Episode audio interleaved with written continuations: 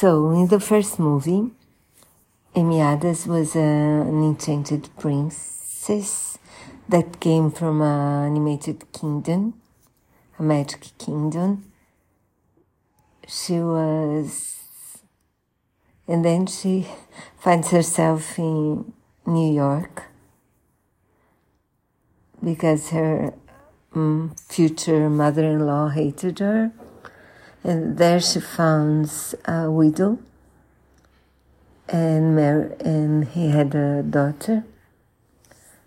And they fell in love. She gives up her dream of marrying the enchanted prince of the fairy of her magical kingdom. But the woman that loved her the guy he, mar- he she marries falls in love with the enchanted prince. So and comes and goes with him to the magical kingdom.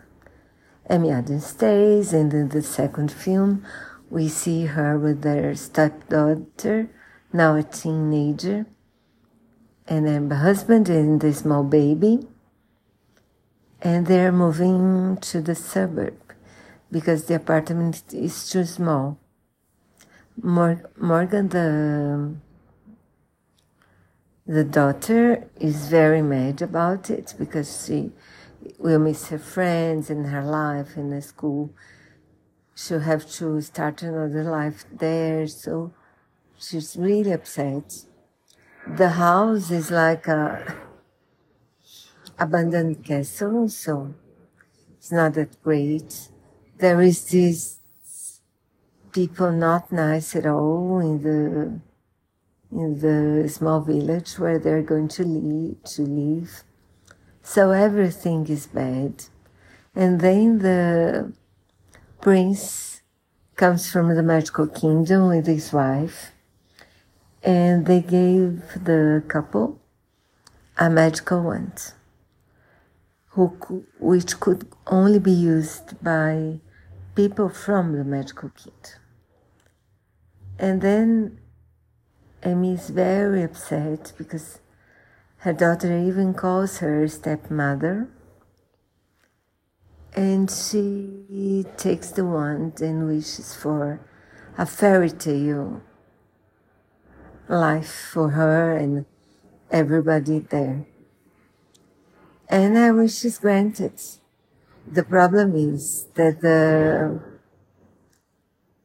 the bad woman becomes uh, the queen of the city, and she herself becomes a wicked stepmother with time because and the, everything will be like that forever if the enchantment is not uh, broken before midnight. So we'll see what will happen.